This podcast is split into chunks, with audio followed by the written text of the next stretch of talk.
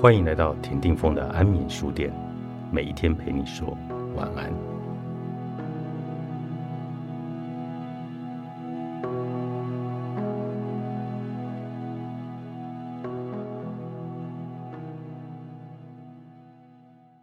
看新一代的孩子驾到了，这些反应迅速的孩子宁愿表达自我，也不愿意取悦大人。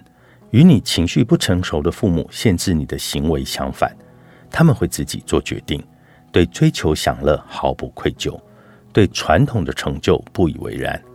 难怪他们的父母都在抢购教养书籍。传统的教养方式正在被新一代的孩子测试，准备好迎接历史代。令人吃惊的是，对重视成就的父母来说，软硬兼施的管教法，也就是行为主义最推崇的方法，几乎没有什么作用。反而让这些孩子一开始就导致冲突的行为更加的根深蒂固。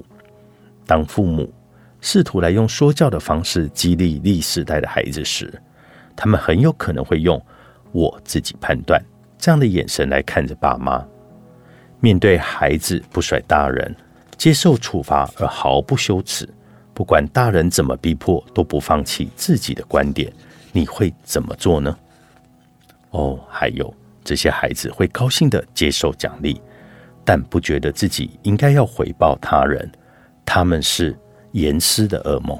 与父母最担心的状况相反，这些精力旺盛、坚持己见的孩子，并非反社会、边缘化或者爱挑衅。他们只是在做自己。他们知道自己是什么形状，是什么样子，自己喜欢什么，或者尊重。或者不尊重谁，主要的动机都是尽快满足内在自我提示的一种需求。这些孩子很投入在有热情的事物上，认为无法带来自我实现的事就是不值得去做。他们在特别感兴趣的领域中总是步调飞快，但如果某一项任务对他们来说不具个人意义，那么就会失去动力，甚至无法行动。由于恐惧不是历世代的主要动力来源，所以你很难吓唬他们来顺从。历世代也不会依赖大人来告诉他们什么是重要的事，而是往内心去探寻这些孩子是怎么回事呢？我们大人毫不怀疑，相信自己必须努力才能往上爬，他们却问：这好不好玩呢？答案。就在马斯洛的经典的人类动机金字塔的需求层次理论中，根据马斯洛的理论，人类的需求就像金字塔一样往上叠，从基本的生存需求上升到归属感和爱的需求，到最后来到金字塔的顶端，也就是自我实现的需求。马斯洛把所有低于自我实现的需求来称为匮乏动机，意思就是说。这些需求支配的人认为，生活就是要争取生存、归属和地位。行为技术像是赞美或者处罚，非常适合用在任何依照匮乏动机过活的人身上，因为他们会向外寻求安全和奖励。历史代就不是这样了。辛勤工作的父母，早在他们出生之前。就设法满足了这些孩子的层次较低的愧求需求。他们从一开始就在马斯洛的需求金字塔的顶端。这就是为什么认同和荣誉不一定能够激发这些孩子的动机。他们全心奉献的父母提供了安全的家，总是从正面的角度来看待他们，满足了他们的尊重需求。历世代。不会为了得到归属感而把心思放在取悦他人，因为父母做得很好，确保这些孩子在父母心中感到安全。自他们出生的那一刻起，第四代就为了下一步的自我实现来做好准备。这是他们重视成就、动机匮乏的父母未能完全做到的。你不能用谋生这种理由来吓唬他们用功学习。或者利用罪恶感来让他们把他人放在前面，第四代不会害怕，也不会有罪恶感，他们不用这种方式来看待人生。仔细的想想，他们的现实感无懈可击。我们的父母已经满足了他们匮乏动机，从他们的角度来看，父母已经清楚的让他们知道自己很安全、很特别、很棒，而且被爱着。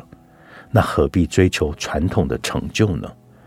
待在原地也没什么意义，只能进入下一步自我实现和内在的导向。但当然，父母会担心，要是第四代的孩子突然得去谋生。会发生什么事呢？如果遇到灾难，他们要怎么生存呢？他们有办法做到吗？当然可以，因为到时第四代就会回应真正的需求，他们会从内心感受到急迫性。当生存和安全受到威胁时，自我实现会自动退居二线，直到恢复安全，父母可以安心。因为马斯洛的金字塔法则也可以反过来用。我们可以根据需求上下移动。历世代的孩子已经超越了我们父母所能理解的奖惩系统。这并不是因为他们自私或者自以为理所当然，而只是在父母为他们铺好的路上，想办法来成为自己该有的样子。从他们的角度来看，为什么带有动力去达成已经做好的事情？我们真的不能指望他们去回答我们解决过的难题。还能够保持兴奋之情，那么父母该如何是好呢？首先，父母要给自己一点肯定，因为你让孩子得以捷足先登，爬上了金字塔的顶端，这是一个巨大的世代成就。任何的父母都应该为此感到自豪。再来，由于我们这一代许多的成年人无法把时间花在自我实现上，因此我们必须承认。实际上，对这个层面的生活，我们是一无所知的。也许历史代可以告诉我们，上面什么是风景。只要我们密切关注，搞不好会学到新的教育、教养和重要的人生课题。即使在检查他们的作业和叫他们去到乐社时，都可以看看历史代在需求金字塔顶端的生活是什么样貌。父母情绪幼稚，该如何守护我自己？作者：林赛吉普森，采石文化出版。